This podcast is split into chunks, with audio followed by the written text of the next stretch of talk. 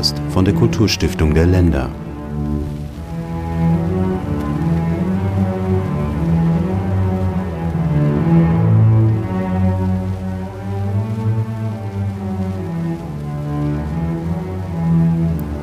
Ich grüße ganz herzlich die Hörer dieses Podcasts, bei dem es wieder einmal um Musik geht. Wir hörten einen Ausschnitt aus der 9. Sinfonie von Ludwig van Beethoven und dessen Werk ist heute unser Thema. Anlässe dazu haben wir gleich mehrere. Erstens, wir befinden uns noch immer im Beethoven-Jahr, das nämlich wegen zahlreicher Corona-bedingt ausgefallener Veranstaltungen von der Beethoven Jubiläums GmbH bis September 2021 verlängert wurde. Zweitens, die Kulturstiftung der Länder hat in den vergangenen Jahren rund ein Dutzend Mal das Beethovenhaus bei der Erwerbung von Originalskizzen oder Handschriften von Beethoven unterstützt. Auf einige Beispiele wollen wir gleich eingehen. Nicht zuletzt hat das Beethoven-Jahr ein Buch hervorgebracht, das Beethoven und seine Musik aus seiner Zeit heraus interpretiert, einer Zeit revolutionärer Umwälzungen, politisch wie geistesgeschichtlich. Die Moralphilosophie und der Freiheitsbegriff von Kant und Schiller haben Beethoven maßgeblich beeinflusst und finden sich in seiner Musik wieder, sagt Professor Dr. Hans-Joachim Hinrichsen. Beethovens Werke leisten die Grundlegung der modernen Musik und sind in einer fundamentalen Bedeutung Musik für eine neue Zeit, so heißt es in seinem Buch Beethoven Musik für eine neue Zeit, eines der, wenn nicht das wichtigste Buch zum Beethoven-Jahr. Herr Professor Hinrichsen hatte 20 Jahre lang den Lehrstuhl für Musikwissenschaft an der Universität Zürich inne, wurde 2018 emeritiert, was ihm die Zeit gab, ein Werk über Beethoven von fast 400 Seiten zu verfassen, die es wirklich in sich haben.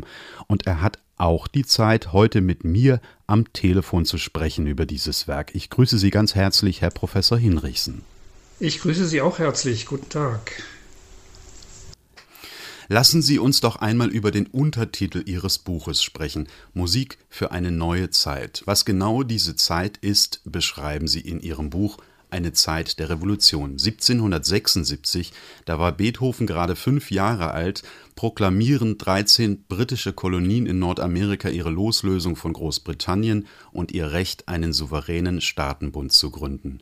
In der Gründungsurkunde der Unabhängigkeitserklärung der Vereinigten Staaten von Amerika heißt es, wir halten diese Wahrheiten für ausgemacht, dass alle Menschen gleich erschaffen wurden, dass sie von ihrem Schöpfer mit gewissen unveräußerlichen Rechten begabt wurden worunter sind Leben, Freiheit und das Streben nach Glück. Und weiter heißt es, dass Regierungen ihre gerechte Gewalt von der Einwilligung der Regierten herleiten. 1789, da ist Beethoven 19 Jahre alt, beginnt die Französische Revolution, in deren Zuge der feudal-absolutistische Ständestaat abgeschafft wird. In der Erklärung der Menschen- und Bürgerrechte heißt es, von ihrer Geburt an sind und bleiben die Menschen frei und an Rechten einander gleich. Beethoven ist sozusagen Zeitzeuge im Zeitalter der Werte und der Ideen der Aufklärung. Ja, das ist eine Zeitgenossenschaft, die Beethoven natürlich mit vielen seiner heute berühmten Zeitgenossen Hölderlin, Hegel und anderen teilt. Und ich halte es für nicht belanglos. Es sind eben die Menschenrechte, die universalen Menschenrechte, also die, die wir in der westlichen Welt zumindest für universal halten, die damals deklariert wurden. Und das hat der junge Beethoven mitbekommen und das hat sicherlich auch äh, politische Folgen. Das hat Folgen für seine politischen Einstellungen, die nicht leicht zu ermitteln sind. Aber es wird sicherlich Folgen haben für seinen gesamten geistigen Habitus. Darüber werden wir sicherlich noch sprechen. Er ist also tatsächlich Zeitgenosse einer Umbruchszeit und als aufgeweckter junger Mensch, der er sicherlich war, wird er das mit sehr, sehr großer Spannung verfolgt haben. Bevor wir aber zu Beethoven kommen, wollen wir einen kleinen Umweg nehmen und etwas ausführlicher über eine dritte Revolution sprechen, die ganz zentral ist in Ihrem Buch und die Beethoven stark beeinflusst hat. Als eine Revolution der Denkungsart hat der Philosoph Immanuel Kant seine Philosophie selber bezeichnet. Was war denn an seinem Werk, an dieser Philosophie so revolutionär? Also Kants Philosophie wird eigentlich bis heute in Philosophiegeschichten als die Revolution der neuzeitlichen Philosophie empfunden. Und die Zeitgenossen haben schon von einer Revolution der Denkart gesprochen, Kants erste Rezensenten. Kant selbst hat das in die zweite Auflage der Kritik der reinen Vernunft in den 80er Jahren übernommen und selbst offenbar sehr stolz von einer Revolution der Denkungsart oder der Denkart gesprochen. Im Grunde wird hier ein ganzes traditionelles schulphilosophisches System der Metaphysik zu Grabe getragen. Und wiederum im Grunde wird die Basis für unser gesamtes neuzeitliches modernes Weltbild, das in diesem Sinne ganz ohne Metaphysik auskommt. Das spaltet sich nun auf in Erkenntnistheorie, in Moralphilosophie, in Naturphilosophie. Ähm, das im Einzelnen darzulegen würde jetzt sicherlich einige Stunden dauern. Aber die Grundlage all dessen ist wahrscheinlich zunächst mal die destruktive Leistung der Kritik der reinen Vernunft, die für die Zeitgenossen spektakulär alle traditionellen Gottesbeweise ad acta gelegt hat. Das ist ein mittlerer Skandal gewesen. Und die menschliche Erkenntnisfähigkeit und die Vernunftfähigkeit, das meint nämlich der Titelkritik der reinen Vernunft eigentlich, streng begrenzt hat auf das Erfahrbare. Also ins Übersinnliche kann der Mensch nicht hineinschauen. Damit leben wir heute mit der Erkenntnis, wir wissen das auch. Und äh, die Erfahrung, die der Mensch machen kann oder die menschliche Vernunft machen kann, ähm, oder die Erkenntnis, der, derer sie teilhaftig werden kann, ist ganz strikt auf die erfahrbare, uns umgebende Welt beschränkt. Und die wiederum richtet sich aber nun, ähm, das ist ein weiteres, eine weitere Pointe der Kantschen Erkenntnistheorie, die richtet sich sozusagen nach den a priorischen Bedingungen unseres Verstandes oder unserer Vernunft. Also unser Verstand prägt dem, was wir erkennen, die Formen auf. Man könnte ganz kurz sagen, wir erkennen die Welt so, wie sie uns erscheint, nicht wie sie ist. Also, dass es beispielsweise in der Natur keine Wirkung ohne Ursache gibt, das liegt daran, dass die Vernunft die Natur so strukturiert, dass wir sie gar nicht anders wahrnehmen können, als dass alles in der Natur eben in kausalen Zusammenhängen steht. Genau so. Und unsere Anschauung äh, strukturiert und formt sie so, dass wir sie nur unter den Aspekten von Raum und Zeit wahrnehmen können. Das sind die a priorischen Anschauungsformen. Genau das. Wir haben einen vorgeprägten Apparat, mit dem wir die Natur erkennen und strukturieren. Und anders als durch diesen Apparat ist sie uns nicht wahrnehmbar. Wenn wir jetzt, weil wir nicht anders können, die Natur so anschauen, als wäre in der Natur alles durch Ursache und Wirkung determiniert, dann dürfte es in der Natur keinen freien Willen geben. Kant stellt daher die Frage, wie freier Wille, wie Freiheit möglich ist und beantwortet sie so, der Mensch kann seinen Willen bestimmen aus einer Sphäre, die eben nicht Teil der Natur ist, aus Vernunft. Ja, das ist dann im Grunde könnte man sagen von Anfang an das Anliegen auch schon der Destruktivität der Kritik der reinen Vernunft, nämlich konstruktiv das Feld zu bestellen, auf dem dann doch eine wissenschaftliche Metaphysik möglich ist, so nennt Kant sie durchaus. Das ist dann sozusagen die wissenschaftliche Freiheitslehre. Es geht dann eigentlich um Moralphilosophie und um das Menschenbild der Aufklärung. Der Mensch ist in seinem Handeln frei. Also das zu beweisen, ist eine sehr, sehr komplizierte Sache, für die Kant Jahre gebraucht hat. Das geht dann über mehrere Schriften bis zur Kritik der praktischen Vernunft und den Folgeschriften. Aber äh, machbar und denkbar ist das überhaupt nur unter der Voraussetzung, dass es neben der unserer Erfahrung zugänglichen Natur, die wir ja logisch strukturieren durch unseren Erkenntnisapparat, noch einen weiteren Bereich gibt, des Übersinnlichen, sagt Kant oft, in den wir nicht hineinschauen kann, aus dem unsere Freiheit kommt. Das muss so sein, weil sie aus der Natur nicht kommen kann. Das heißt, Menschen sind einerseits Naturwesen, auf der anderen Seite aber eben auch Vernunftwesen und mit diesem Teil ihres Wesens sind sie in der Lage, sich frei zu verhalten, frei zu handeln, also moralisch zu handeln, heißt das für Kant. Frei heißt eigentlich immer Vernunft strukturiert und moralisch. Es ist keine naturwüchsige, chaotische Freiheit, sondern eine vernünftige Freiheit, um die es Kant geht. Also man könnte sagen, so wie ein Tier nichts anderes kann, als seinen Instinkten zu folgen, könnte, wenn wir uns ein reines Vernunftwesen vorstellen, dieses nicht anders als immer der Vernunft zu folgen. Der Mensch der beiden Sphären angehört, hat die Möglichkeit, seinen Willen zu bestimmen aus etwas, was nicht in der Natur vorkommt, nämlich der Vernunft. Und weil er stets zwischen Vernunft und Neigung wählen kann, ist nach Kant die Vernunft dem Menschen aufgegeben. Der kantische kategorische Imperativ sagt ja im Grunde nichts anderes als sei vernünftig. Im Grunde ja, so kann man es zuspitzen, das ist wahr.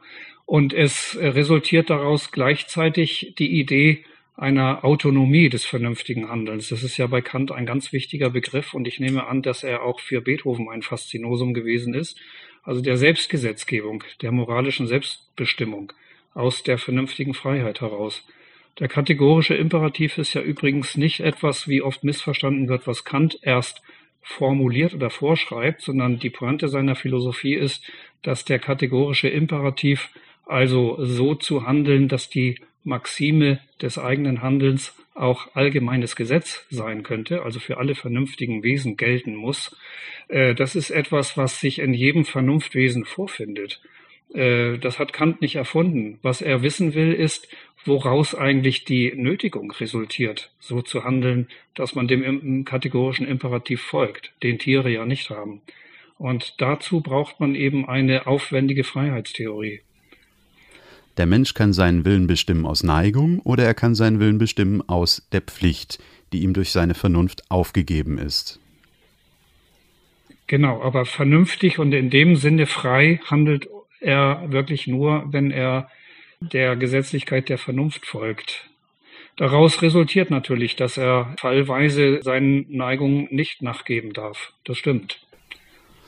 Und jetzt versucht er in der Kritik der Urteilskraft diese beiden Maximen, ähm, die seinen Willen bestimmen können, nämlich den der Freiheit und den der Natur, miteinander zu versöhnen. Wie funktioniert das in der Kritik der Urteilskraft?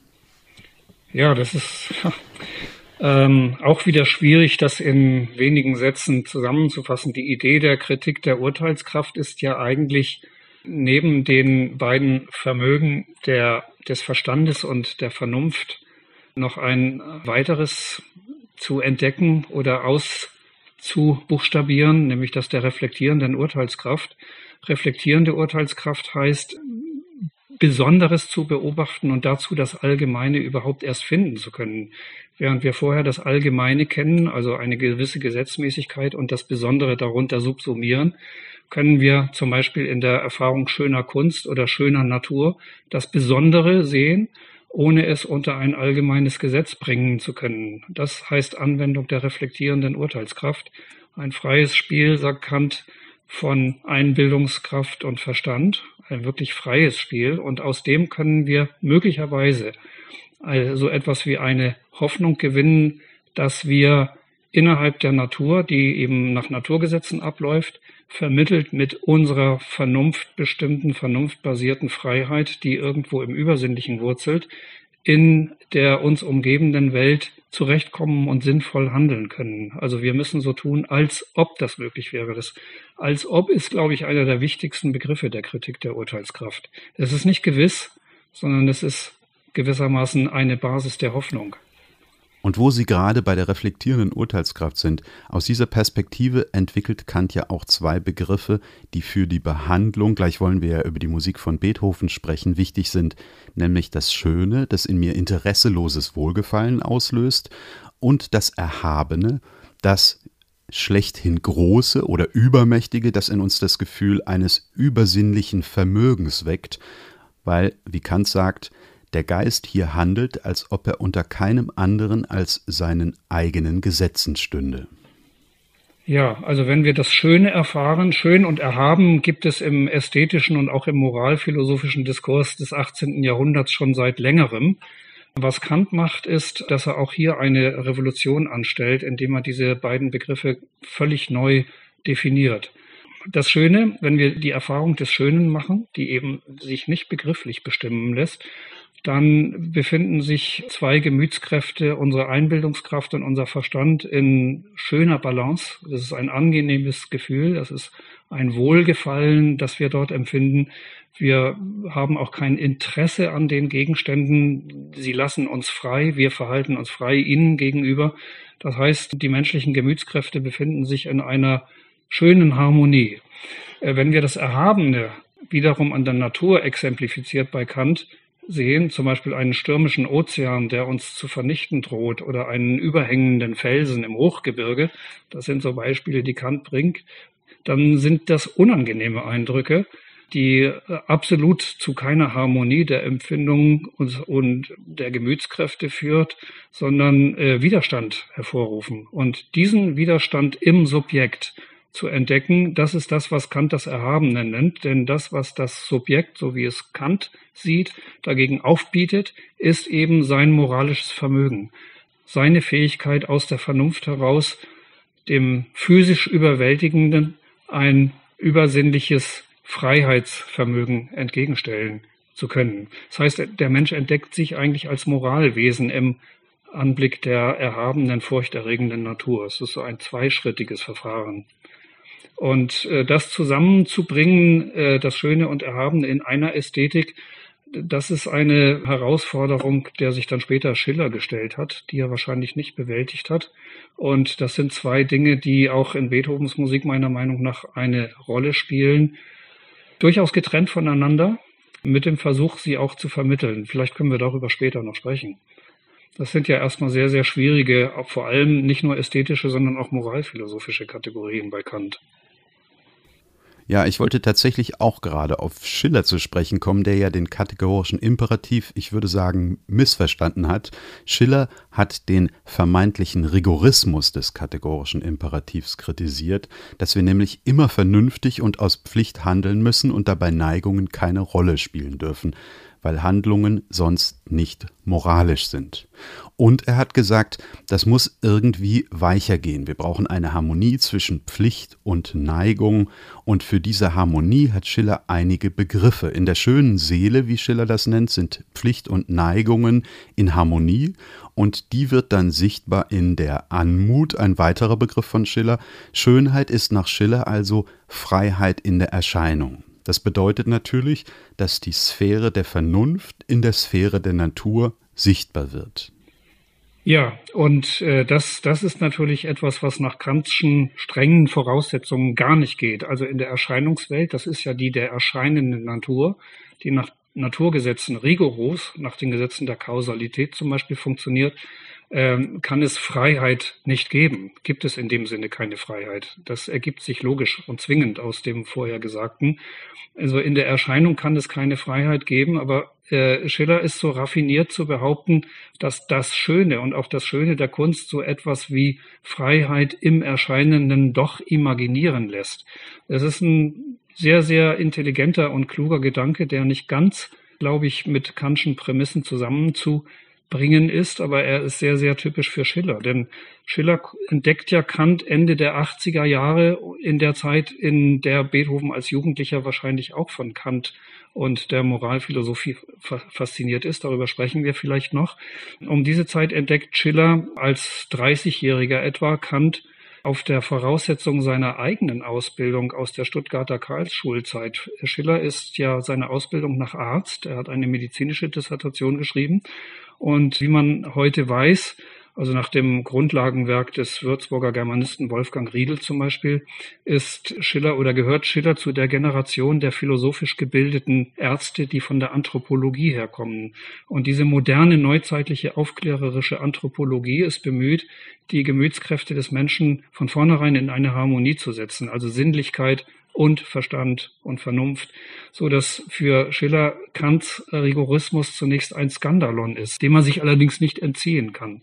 Und Schillers gesamte ästhetische Bemühungen sind natürlich irgendwo auch moralphilosophisch und auch anthropologisch motiviert, um Kant mit seinem eigenen Menschenbild, sagen wir mal so, in eine Harmonie zu bringen.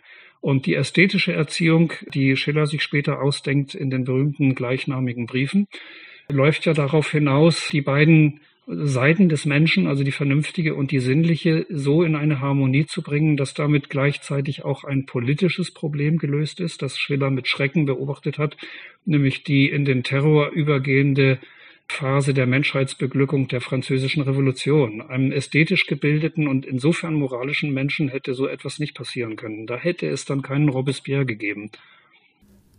Und deswegen stellt Schiller sich die Frage, wie bekommen wir denn den Menschen dahin, dass er moralisch ist? Wie erziehen wir ihn dann hin?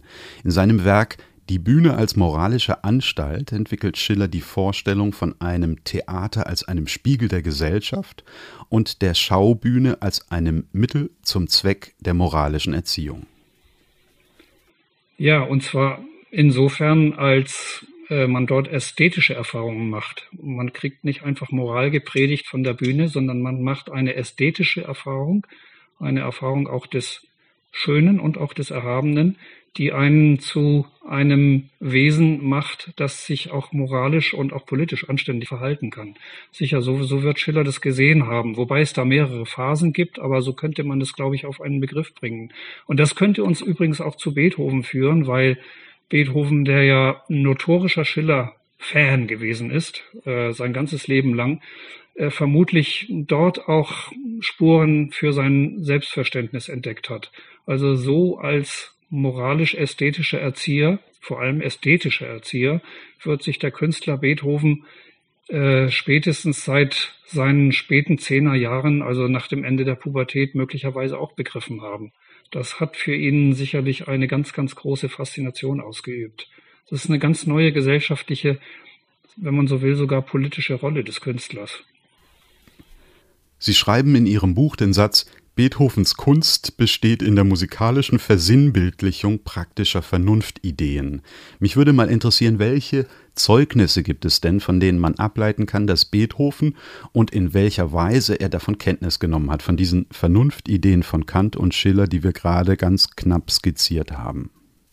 Die gibt es über sein ganzes Leben verteilt, würde ich sagen, in Spurenelementen. Also wenn wir bei Beethovens Jugend beginnen, dann sehen wir ihn in dem kleinen Kurfürstentum Bonn, eigentlich Kurfürstentum Köln, aufwachsen, regiert durch einen äh, sehr, sehr aufgeklärten, sehr jungen Fürsten, den jüngsten Bruder des Aufklärers Josefs II.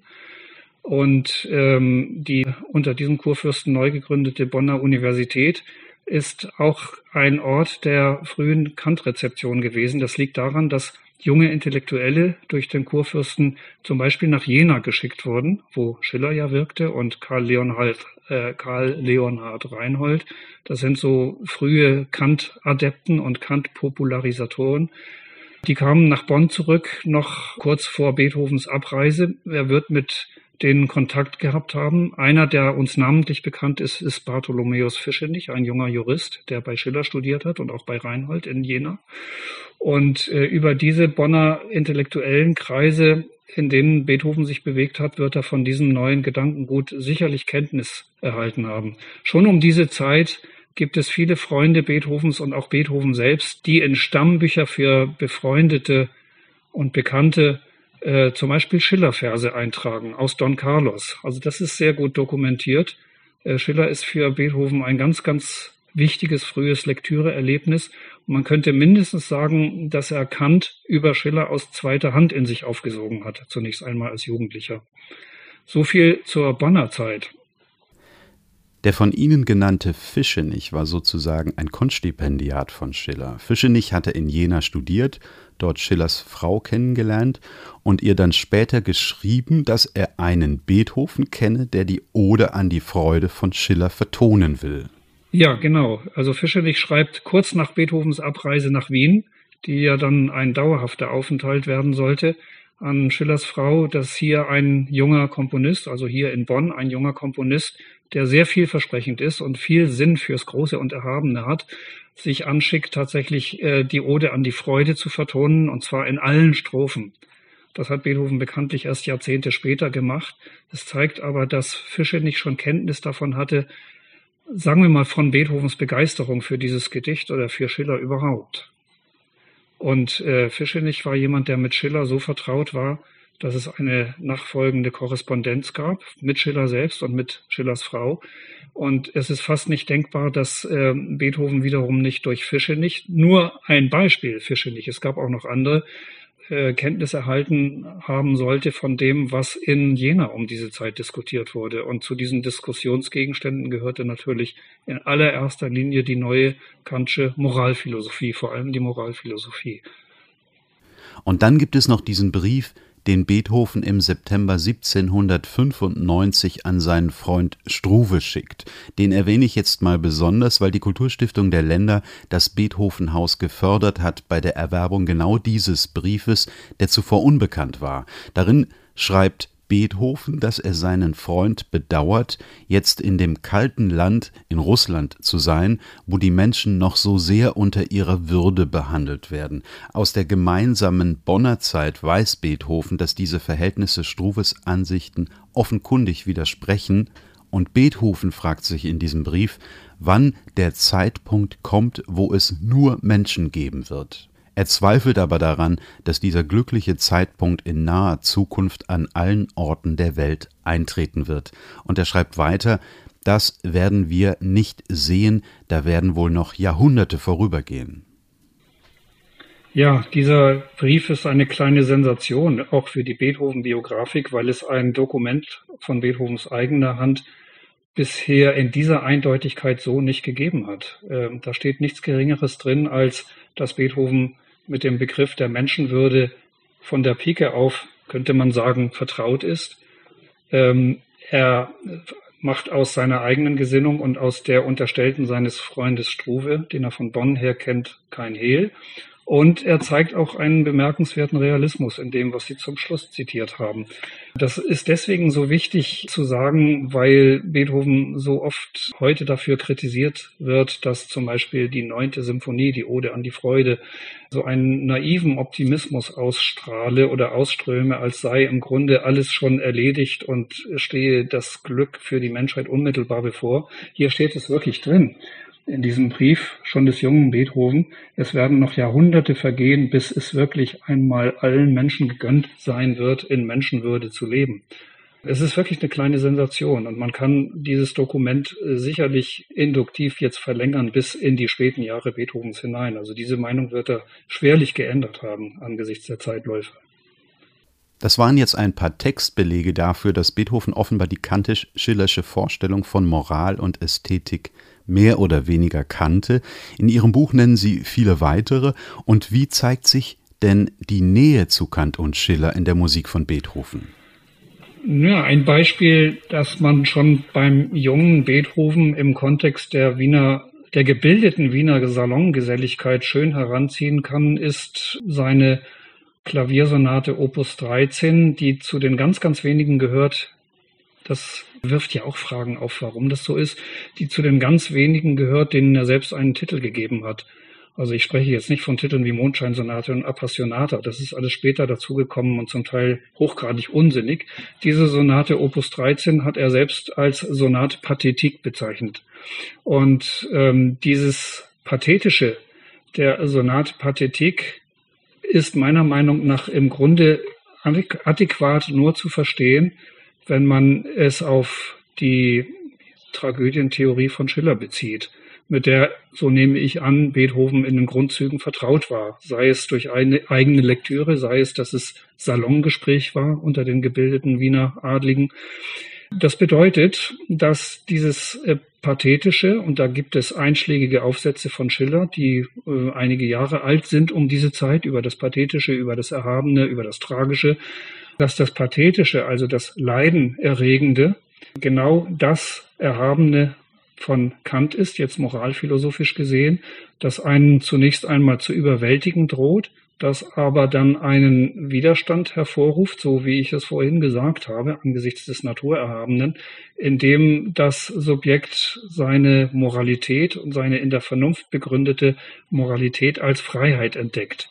Und dieses Werk kann eben man sollte sich das vor diesem Hintergrund einmal anhören in Gänze. Dieses niederschmetternd pathetische, leidenerregende einerseits sehr stark vermittelt. Das ist ja überwältigend und in dieser Hinsicht auch ergreifend, erschütternd.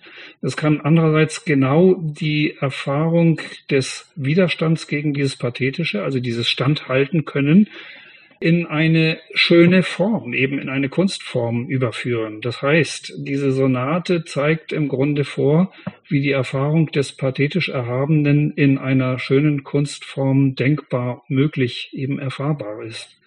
Und ich kann mir gut vorstellen, dass so etwas dann auch Anlass war, die Aufführung dieser Sonate in einem dieser äh, Wiener Salons so zu diskutieren, schon allein ausgelöst durch den fragenerregenden Titel. Das wollte ich gerade sagen. Ähm, Sie nennen die Klaviersonaten von Beethoven ja Salonmusik in Ihrem Buch, meinen damit aber nicht etwa gefällige Hintergrundmusik, sondern ich habe das so verstanden, als seien die Sonaten von Beethoven so etwas wie ein Impulsreferat als Auftakt zu einer anschließenden Diskussion mit einem musikalisch höchst gebildeten Publikum. Ähm, und andersherum ist es so gewesen, ähm, dass Beethoven, insbesondere der Jüngere, ja auch durchaus Probleme hatte, dass seine so gehaltvolle Musik auch von einem breiten Publikum verstanden werden konnte. Ja, genau so ist es. Also der, der Ausdruck Impulsreferat ist gar nicht schlecht, wobei Referat natürlich nicht ganz passt. Es sind ja Kunstwerke und keine Referate. Also die können nichts diskursiv entwickeln, sondern sie können etwas vorführen, über das dann allerdings tatsächlich geredet werden muss. Äh, das setze ich voraus. Und äh, der Begriff Salonmusik in meinem Buch ist tatsächlich als Provokation gemeint, denn unsere Assoziation an Salonmusik meint natürlich eher das Gefällige äh, das ich nicht meine und das Beethoven auch nicht meint. Andererseits ist es Musik für den Salon. Und den Salon muss man sich genau, wie Sie gesagt haben, vorstellen als eine Diskursveranstaltung unter Hochgebildeten, also diese Adligen, äh, in, die, die, die Beethoven gewissermaßen beschäftigten und unterhielten als ein Star auch in ihren Salons, wussten, was sie an ihm hatten. Und äh, sie waren nicht nur musikalisch, sondern auch philosophisch, literarisch und sprachlich hochgebildet. Sie hatten ja auch alle Zeit der Welt, sich diese Bildung anzuschaffen. Und die jungen Leute, sie waren zum Teil kaum älter als Beethoven selber, so vermute ich, obwohl wir es nicht beweisen können, wir wissen über diese Salongeselligkeit leider herzlich wenig, werden diese Musik in ihren Salons, diese anspruchsvolle Beethovensche Musik, nicht einfach als Tafelmusik oder als Unterhaltungsmusik so an sich vorbeigespült haben. Dazu ist sie ja überhaupt nicht in der Lage und auch nicht geeignet, sondern sie erzwingt, erfordert konzentriertes Zuhören. Das wird ihr auch zuteil geworden sein und möglicherweise Wiederholung, ein zweites Spielen und ein Gespräch und vielleicht ein drittes Mal spielen. Und insofern sind sie nach meiner Meinung Teil dieser, dieser hochgebildeten Salondiskursivität. Und wenn Beethoven diese Sonaten um diese Zeit, als Opus 13 entstanden ist, auf den Musikalienmarkt bringt und sie dann eine öffentliche Rezension erfahren. Genau um diese Zeit beginnt das öffentliche Musikrezensionswesen in der Leipziger Allgemeinen Musikalischen Zeitschrift. Dann zeigt sich sehr deutlich, dass bei den Rezensenten, die irgendwo weit weg in Leipzig sitzen und diese Musik nur aus Noten kennen und sich selber vorspielen müssen, dass die relativ verstört sind dadurch. Der Ausdruck bizarr kommt oft vor, das wird so ein Topos der Beethoven-Kritik, äh, während wahrscheinlich die Leute, mit denen Beethoven im Salon darüber reden konnten und die auch positiv neugierig waren, die Sachen viel, viel besser verständlich machen konnte.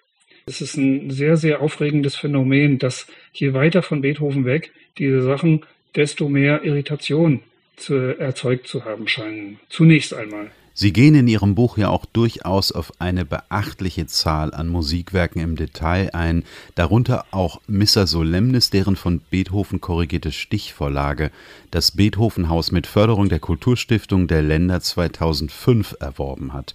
Das war keine Salonmusik, sondern nach Auskunft von Beethoven selber sein bedeutendstes Werk. Hier sprechen Sie über so etwas wie die Frömmigkeit von Beethoven ja, Frömmigkeit vielleicht oder auch seine, seine Art von Religiosität. Äh, das ist ja für viele Intellektuelle dieser Zeit, einschließlich Kant selbst und auch Schiller, eine Frage wie nach dem Einsturz der Metaphysik, den, der Schulmetaphysik, den Kants Kritik der reinen Vernunft ja bewirkt hat, äh, wie nun überhaupt mit den traditionellen oder mit den tradierten Glaubensinhalten umzugehen sei. Und die Kantsche Lösung, der sich vermutlich auch, soweit man das den Schriften entnehmen kann, Schiller anschließt. Und, wie ich vermute, auch Beethoven, teilweise jedenfalls, tendenziell. Äh, diese Lösung besteht eben darin, aus der selbstbestimmten Moral und aus dem festen Bewusstsein des kategorischen Imperativs, den Kant ja ein Faktum der Vernunft nennt, so etwas wie eine Schlussfolgerung zu ziehen, die dann doch auf ja, nicht mehr einen Gottesbeweis abzielt, denn diese traditionellen Gottesbeweise hat Kant ja alle zerstört, schon in der Kritik der reinen Vernunft, aber auf ein moralisches Gottespostulat. Kant selbst spricht ja dann auch von seiner Moraltheologie. Wenn der Mensch moralisch handeln kann, also autonom aus seiner eigenen Vernunft heraus, dann ist er eigentlich auch gehalten, sich so zu benehmen oder so zu handeln, praktisch so zu handeln in der ihn umgebenden Welt, als ob daraus ein Sinn, auch ein Endzweck des Verhaltens ableitbar sein könnte. Und das läuft natürlich in der Fluchtlinie auf einen vernünftigen Welturheber, Gottheit hinaus. Das heißt, dieses Gottespostulat ist moralisch begründet. Bei Kant ist es tatsächlich so, dass nicht mehr die Theologie die Moral begründet, sondern es ist genau umgekehrt. Die autonome Moralität des Menschen begründet als Postulat so etwas wie Religion oder Religiosität. Und ich glaube, dass man diese Art von Religiosität auch Beethoven unterstellen kann. Denn wir haben ja bisher nur über die Bonner Zeit des jungen Beethoven gesprochen. Es gibt dann äh, während der mittleren und auch der späten Jahre immer noch ganz viele Indizien einer Beschäftigung mit dieser Philosophie, also mit Schiller und Goethe sowieso, aber auch mit Kant. Beethoven hat in seinen mittleren Jahren aus Schriften Kants exzerpiert in sein Tagebuch. Also das ist mal ein Beweis, dass er wirklich ein Buch von Kant in der Hand gehalten hat. Allerdings ein Frühwerk, die allgemeine Naturgeschichte und Theorie des Himmels, aber immerhin. Und in einem späten Konversationsheft findet sich von Beethovens Hand eingetragen der berühmte Beschluss aus der späten Kritik der praktischen Vernunft. Es sind zwei Dinge, ich paraphrasiere das jetzt aus dem Kopf, es sind zwei Dinge, die das Gemüt anhaltend mit Bewunderung erfüllen, der bestirnte Himmel über mir und das moralische Gesetz in mir. Dann schreibt er drunter Kant mit drei Ausrufezeichen. Das ist um 1820, also um eine Zeit, an der er am, ungefähr am Credo der Missa Solemnis sitzt. Das finde ich nicht ganz zufällig.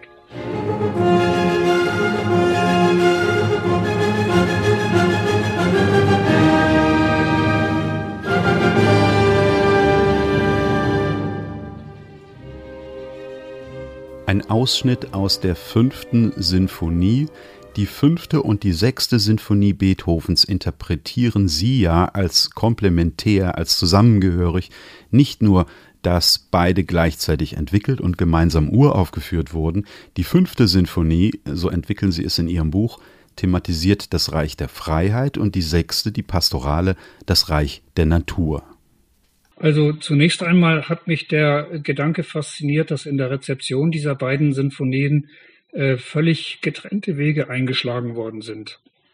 Jeder Hörer, jede Hörerin wird mir bestätigen können, dass man im Konzert so gut wie nie die fünfte mit der sechsten gepaart findet und umgekehrt. Die fünfte ist scheinbar eine Symphonie, die mit der sechsten so gut wie gar nichts zu tun hat, auch umgekehrt, während es für Beethoven ein wie selten eindeutig in seinem Oeuvre ein Paar bildet. Er hat sie zusammen entworfen, er hat sie zusammen uraufgeführt, was danach nie wieder geschehen ist übrigens.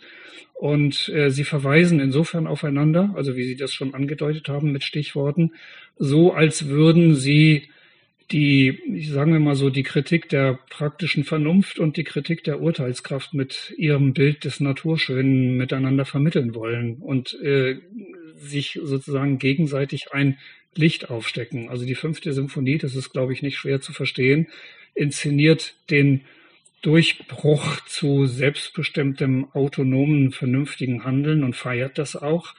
Also es ist wirklich eigentlich eine Feier des sittlich autonomen Menschen gegen alle Widrigkeiten. Das ist, glaube ich, nicht schwer zu hören. Und die sechste Sinfonie ist nicht einfach nur ein idyllisches Naturbild à la Rousseau. Das ist, glaube ich, ein Missverständnis sondern die sechste Symphonie, in der ja auch das Erhabene vorkommt, also das angsterregende Gewitter, mit dem eben pathetisch erhabenen Widerstand dagegen und der Mündung in ein, eine fast religiöse Andacht im Finale, also in eine Art von Gebet.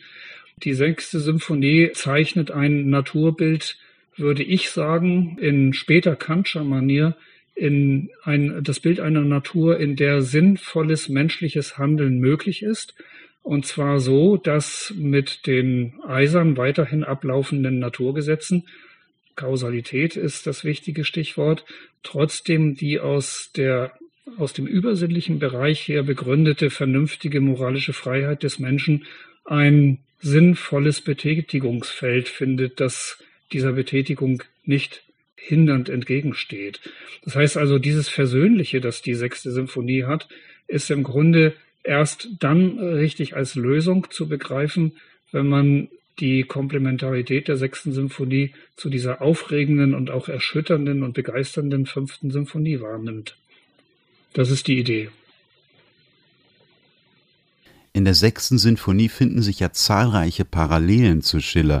Schiller schreibt in seinem Aufsatz über naive und sentimentalische Dichtung, es gebe Augenblicke in unserem Leben, wo wir der Natur in Pflanzen, Landschaften oder der menschlichen Natur in den Sitten des Landvolks eine Art von Liebe und rührender Achtung widmen, bloß weil sie Natur ist, und als Beispiele dessen, was er als die ewige Einheit mit sich selbst bezeichnet, spricht er unter anderem über einen Bach, das Gezwitscher der Vögel und die Unschuld des Hirtenstandes.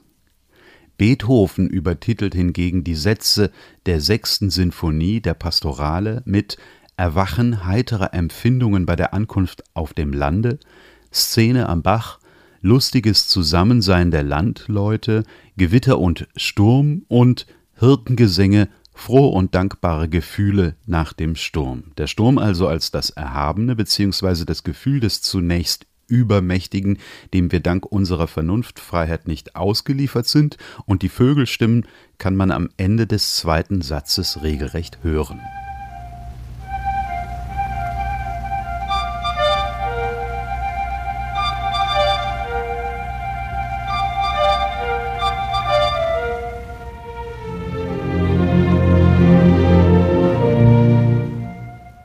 Herr Hinrichsen, gerade bei der sechsten Sinfonie möchte man doch meinen, Beethoven hätte hier regelrecht bei Schiller abgeschrieben.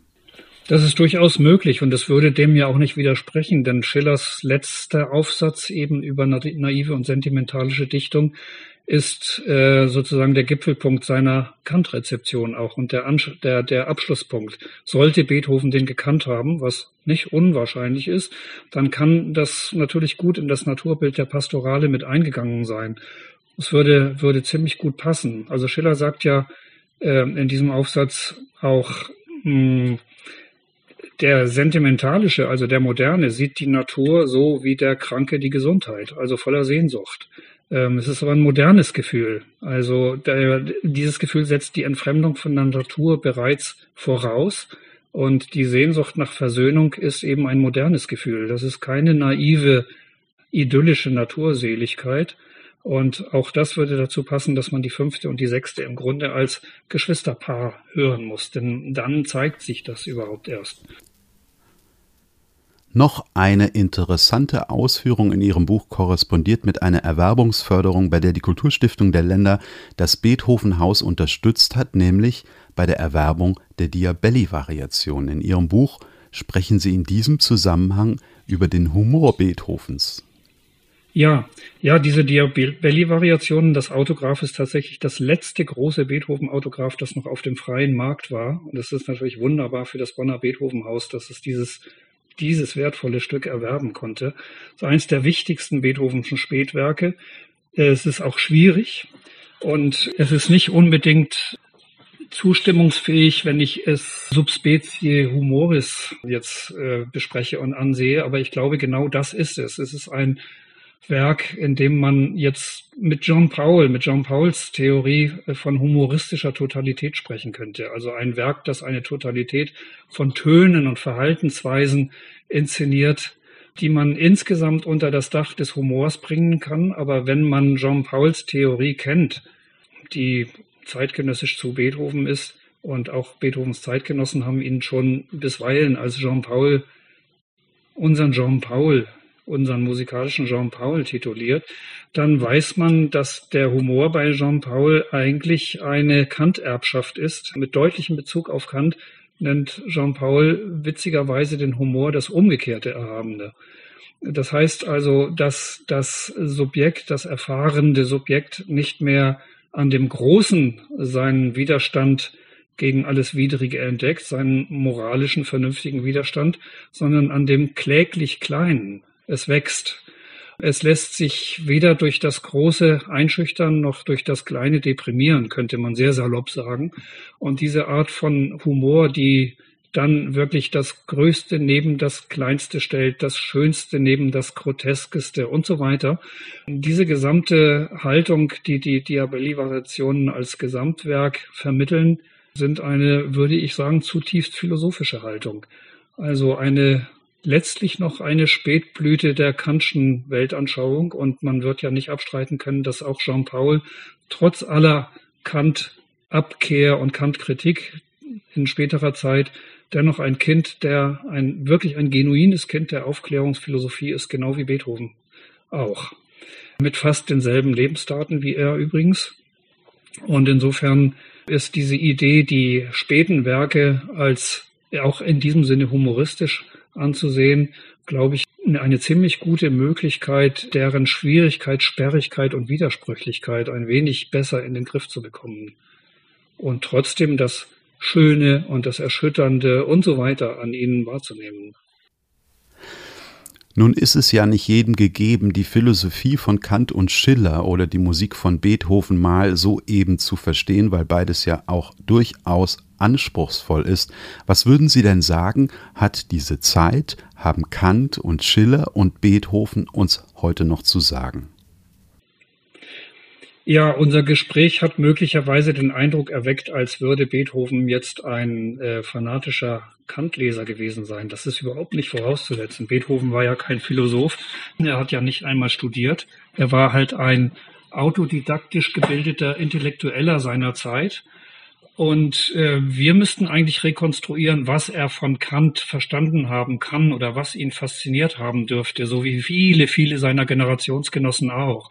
Und da gibt es so eine Art von, sagen wir mal, holzschnittartig zugespitzten Kant-Verständnis, das vor allem darauf fokussiert, dass man diese Idee der Autonomie, der moralischen Selbstbestimmung, dieses neue Menschenbild in den Vordergrund stellt.